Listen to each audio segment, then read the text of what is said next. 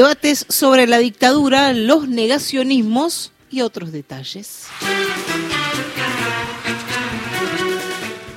Quedó, quedó puesto en vidriera, como quieras decirle. Eh, toda la, cuestión fue, sin duda, la, famosa candidata a vicepresidenta de Javier Milei, Victoria Villarruel, eh, consiguió una parte de los objetivos que se planteaba ayer con la sesión especial que también armó en la legislatura porteña y consiguió sin duda, entre comillas, hacer agenda, o sea, su, su convocatoria llamó la atención, tuvo cobertura en los medios audiovisuales, hubo una manifestación en su contra, en los alrededores de la legislatura. La jornada fue en términos políticos, culturales, en, términos políticos y callejeros fue tranquila, hubo una movilización. El gobierno de la ciudad valló mucho, ¿no? Valló alguna cuadra o algún, algún lugar. Antes, nuestra compañera Victoria de Masi que, que, que, tiene siempre una vocación de periodista. Victoria es, tiene una idea del periodismo notable, que ejercita muy bien, pero que tiene que ver con una hipótesis de profesionalismo que no es muy común en la Argentina. Ella escribió, Victoria, una nota muy buena y muy interesante en Diario AR sobre lo que fue ese acto y Victoria ayer nos contaba acá eh, en vivo, por así decir, cómo intentaba acreditarse, como si, ¿no? Es decir, en ese acto donde había una voluntad enorme de no acreditarla, digamos, de que se acreditaran solo los periodistas afines a los que organizaban el acto y en definitiva la dejaron en un salón anexo, un lugar así donde veían todo en una pantalla gigante. Hemos visto esa situación más de una vez, pero en general es con actos donde la, capacidad del salón, del lugar, etcétera, está desbordada por la cantidad de periodistas. Este no era el caso, en un caso de una segregación, los que, los que están con nosotros, este, los dejamos entrar, los que no están con nosotros dejamos afuera, y se produce, armó un acto, bueno, no solo, si fuera proselitista no sería tan, tan densa la cuestión, aunque por ahí es discutible que se deba hacer en la legislatura, que se supone por definición un ámbito plural. En todo caso, hay que decir, hay que señalar eh, lo que uno podría llamar la astucia, se puede llamar de muchas formas, pero la astucia que tuvo Villarruel. Villarruel es y va a ser una figura disruptiva, una figura con capacidad de aparecer en el espacio público y que tiene una aptitud para poner en escena que hay que mirar, que hay que considerar y que yo creo, ayer lo dije, yo creo que hay que contestar, sobre todo hay que contestar los planteos fundamentales que hace, no exactamente el acto, no el acto, aunque por supuesto no soy yo quien le debe explicar a organizaciones de derechos humanos, a fuerzas políticas, a víctimas y abogados y demás cómo obrar en cada caso. Cada quien sabe lo que hacer Ayer eh, dimos cuenta de algunas polémicas que hay, por así decir, del otro lado, o sea, de quienes cuestionan la reivindicación del terrorismo de Estado, el hecho de que se niegue aún la propia, o que, que se reivindique el terrorismo de Estado, que se niegue su propia existencia, ciertas formas discursivas acerca de la desaparición de personas, de lo que fue, lo que fue eh, supuestamente la existencia de dos terrorismos de igual valía o de, igual porte y demás. En fin, estos son discusiones que son profundas, que son importantes y que, insisto, para, para mirar un poco, porque de política se, digo, primero, nadie tiene por qué aceptar ningún, eh, ninguna agresión, ninguna falta de respeto, ni un discurso que supone negación de derechos humanos básicos. Esto lo he dicho ayer y no hay por qué callarse. Hay un ejemplo que es interesante dentro de esto, que es el de Estela Carlotto. Ayer Estela Carlotto publicó una, una comunicación diciendo yo no me intereso mucho en lo que pasa y demás, este, no, no, no me importa lo que dice. Y esto fue muy tomado por, por algunas personas con las que uno tiene más empatía o más afinidad, que vienen diciendo, bueno, no hay que replicar, no hay que darse por enterado. Yo no estoy de acuerdo con ese planteo, más allá, de nuevo, insisto, y no lo vuelvo a decir más, de si pensaba que había que asistir o no al, asistir o no al acto, hecho afuera, es una decisión de cada quien, de cada organización y aún de cada persona. Yo creo que el silencio es mala práctica y la idea de que uno al contestar entra en el juego de otro tiene una parte de verdad, pero no significa que la respuesta, que, el mejor método sea callar, nunca lo es. En este caso, entonces Estela Carlotto fue tomada. ¿Vieron lo que dijo Estela? Dicen, bueno, Estela nos enseña el camino. Le dicen algunos compañeros a otros compañeros, le dicen, no, nosotros, viste que Estela nos dice, no hay que ir, no hay que replicar. Y Estela Carlotto hoy sí contestó. ¿Por qué contestó? Porque Villarruel, con mucha maledicencia, con mucha mala fe y con mucha astucia, si, si me permitís, con una actitud ladina, habló de la hija de Estela, ¿no? Y entonces Estela dijo, bueno, a mí, de mí, que diga lo que quiera, de mi hija no lo voy a permitir. Con lo cual también plantea un límite, que es, es decir, ¿por qué, hay que, ¿por qué hay que hacer un calculito tan corto electoralista, cuyo alcance nunca se conoce, cuya certeza en general se ignora, para responder o no responder a lo que son agresiones, en este caso, ¿no? que son agresiones que aparte a mi ver queda claro que Villarroel, al no tener a Carlotto como interlocutor o rival, la quiso colocar ahí. Bueno, y entonces está Carlotto responde porque cree que debe responder y lo bien que hace. Es raro que esté Carlotto se equivoque, digamos, y en todo caso, si lo hiciera, tiene derecho. A mi ver, se equivoca muy poco, es una de las personalidades más ajustadas y, digamos, eh, sensata. Es la máxima autoridad moral de Argentina, creo yo. Y además es sumamente certera y serena y aguda en las, en las tomas de posición que adopta ante cada caso. Eso quiere decir que toda, en todos estos años todo lo que hizo está bien, jamás es imposible, pero que pocas personas deben haber tenido tanto tino, tanta dignidad, tanto decoro y tanta inteligencia para responder. Todo esto para decir que a la vez lo que plantea Villarruel, estaba mirando, que mire, coberturas, traté de escuchar son ceras en la calle, la calle te da un alcance muy limitado, uno transita pocas calles, pero algo que es, eh, hay un par de eh, definiciones que tomó Villarruel que se pueden mirar. Por ejemplo, ella eligió para hablar a familiares de víctimas de actos terroristas producidos durante el gobierno de Isabel Perón. Entonces, incluso, incluso, es decir, dejó afuera de su, no es que lo deje afuera de su discurso, está nada fuera de su discurso, pero las personas que están ahí han padecido privaciones, han padecido muertes, han padecido sufrimientos personales y familiares que, digamos, sucedieron durante un gobierno legítimamente elegido, digamos, gobierno que desbarrancó por muchos motivos y que en cierta medida preludió parte del terrorismo de Estado, pero que no fue igual.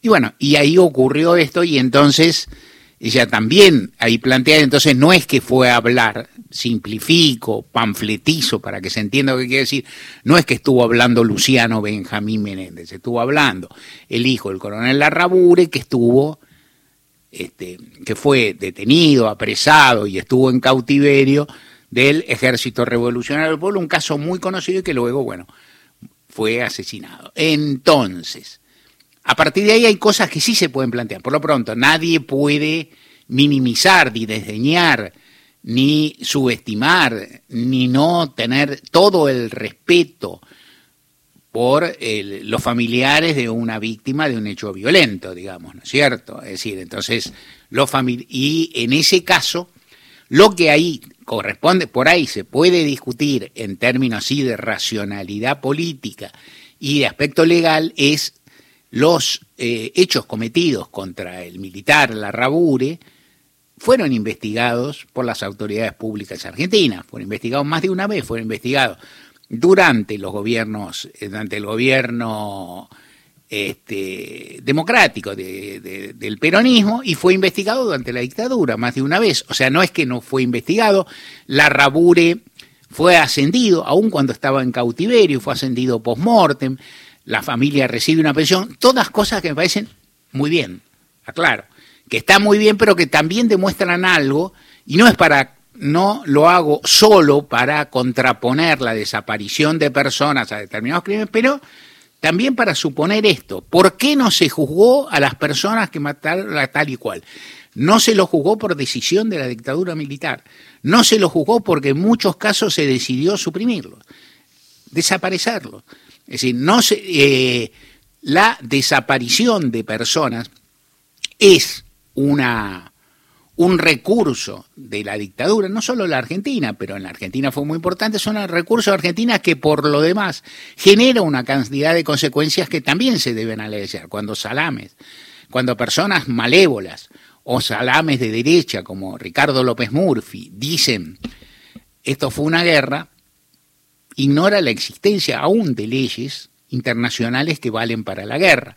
Cuando López Murphy dice, pruébenme que fueron 30.000, está pidiendo una tontería, como la piden todos los demás, porque si algo no se puede probar es eh, la desaparición de personas en la cual hay todo un andamiaje de organización pública, de organización política y de organización estatal para que no se sepa cuántas personas desaparecieron y dónde están. Cuando algunos dicen, muy pánfilos o malévolos, cuando algunos dicen, en el registro de la CONADEP consta 9.400, ni me acuerdo cuánto, no importa, 9.432 personas desaparecidas, y ese informe realizado en 1983, 84, 84, 85, con todas las dificultades del caso, con personas que todavía no habían vuelto a la Argentina, con exiliados, con cuerpos que no habían sido identificados, con nietos que no habían sido recuperados, en fin, con gente aterrada que no quería declarar ni a cañonazos. Y todo lo demás es un registro definitivo. Jamás en la historia el primer registro ese definitivo es una bobada.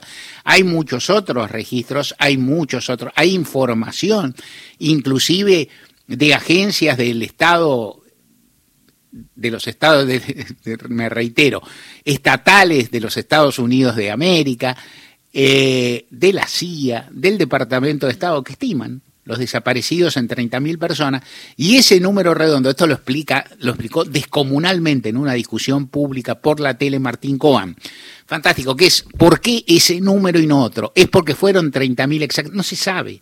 Hay una parte que no se sabe y hay una, porque no se sabe por la acción de los desaparecedores, que no se sabe y no hay modo de saber, y que esto como ocurre también con los números del holocausto nazi, son números a los que se arriba en un cruce de una decisión de, valores, de, de, pensamiento, de defensa de los derechos humanos internacional y una estimación que se condice con las realidades, pero que no tiene la certeza que puede tener, como también lo dice con el momento, un choque de colectivo. ¿No? Es decir, no, es que chocaron, no, chocaron dos colectivos, hay tal, tantas víctimas y por lo tanto se sabe. eso no es el caso porque el Estado destruyó las posibilidades de verificar eso. De cualquier modo, el número es más o menos certero, como nadie pone en duda que las víctimas judías del holocausto nazi fueron 6 millones, lo cual si uno se quiere poner serio, me falta el negacionismo que algo tengo que decir todavía, si uno, si uno se quiere poner serio, no deben ser 6 millones, nada de 6 millones.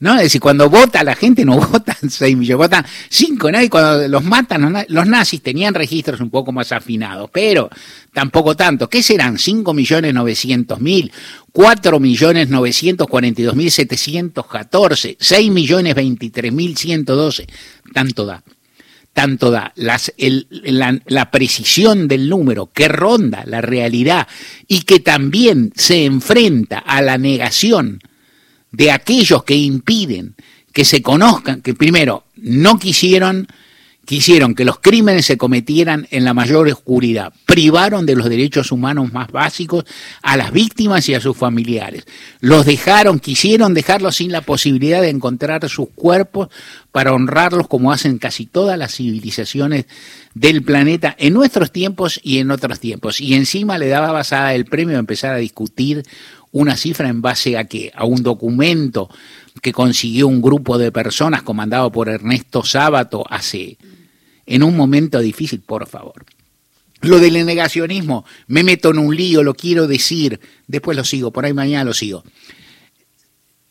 ¿Qué es negacionista? Es el que niega precisamente algo que está reconocido, que está comprobado, que se corroboró en los tribunales de Argentina y que está sancionado por numerosos tribunales de la Argentina y por numerosas leyes de la Argentina internacionales. Acá en la Argentina hubo terrorismo de Estado, que es el único, el, el único terrorista, el único que puede practicar este tipo de terrorismo es el Estado, por su magnitud, por su gravedad, por su dimensión y por los medios que se utiliza.